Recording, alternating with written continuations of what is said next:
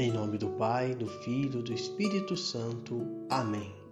17 de setembro, sexta-feira da 24ª semana do tempo comum. A liturgia da Santa Igreja apresenta o Evangelho de São Lucas, capítulo 8, versículos do 1 ao 3. Jesus percorre cidades e povoados, acompanhado por um grupo de pessoas. O evangelista destaca alguns nomes sendo mulheres, para mostrar que para Jesus não tinha exclusão. Em uma época em que os mestres não aceitavam mulheres em seus grupos, Jesus as acolhe e as colocam como protagonistas do serviço do Reino. Ouçamos. Naquele tempo, Jesus andava por cidades e povoados, pregando e anunciando a boa nova do Reino de Deus.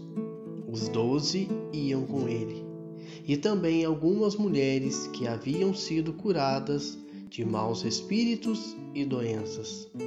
Maria, chamada Madalena, da qual tinham saído sete demônios.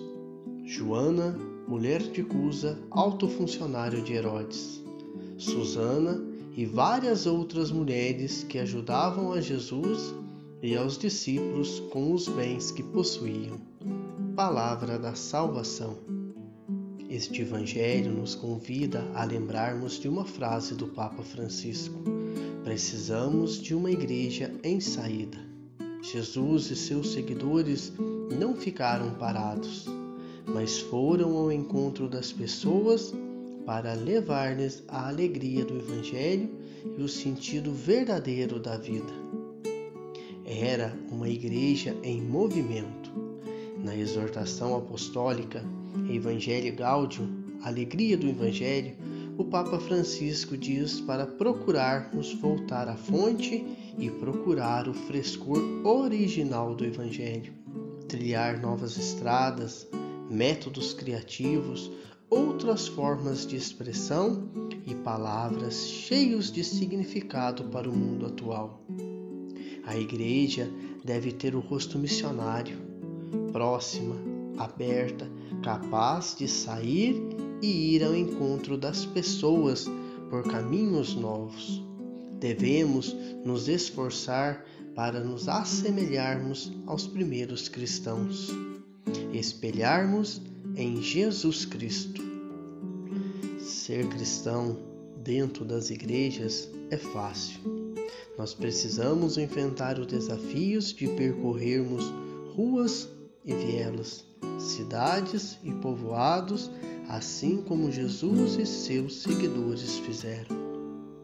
Outro ponto que nos ajuda a refletir nossa caminhada rumo ao reino são a presença das mulheres no grupo de Jesus. Diz-nos o texto que, além dos doze que o acompanhavam, também algumas mulheres fazem parte do anúncio apostólico da mensagem cristã. A tradição evangélica conservou o nome de algumas delas, Joana, Susana, e a sua atuação em momentos importantes de Maria Madalena, como na ressurreição de Jesus. A igreja primitiva, a semelhança de Cristo, abriu significativo espaço para a ação das mulheres nas comunidades. Basta prestarmos atenção na história da salvação para percebermos a importância da mulher. Ainda essa semana eu comentava sobre a participação ativa das mulheres nas igrejas, nas celebrações, nas novenas, nas pastorais e movimentos. O que seria da igreja sem as mulheres? O que seria? Por exemplo, em uma missa matinal da novena do Beato Padre Victor, 95% dos participantes eram mulheres. Na sua grande maioria, são as mulheres que catequizam seus filhos e os conduzem para as igrejas. São as grandes responsáveis pela igreja doméstica. São exemplos de força e de fé. Sustentam as famílias com suas orações. Retomo aqui a figura de Santa Mônica, que através da oração amoleceu o coração do seu marido, Rude. e levou Santo Agostinho à conversão aos 33 anos. Temos na Igreja de Cristo centenas de milhares de outras que, assim como Maria Madalena, testemunham a ressurreição de Jesus Cristo todos os dias. Outras Marias, irmã de Lázaro, que deixam tudo para servir Jesus.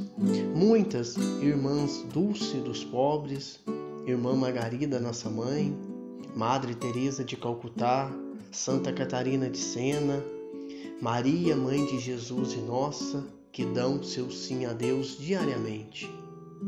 Pedimos ao Senhor Jesus a graça, a destreza e o ânimo necessário para anunciarmos o Evangelho em todos os lugares, sermos igreja em saída. A exemplo das grandes mulheres da igreja, anunciar Jesus Cristo com coragem e gratidão. Amém.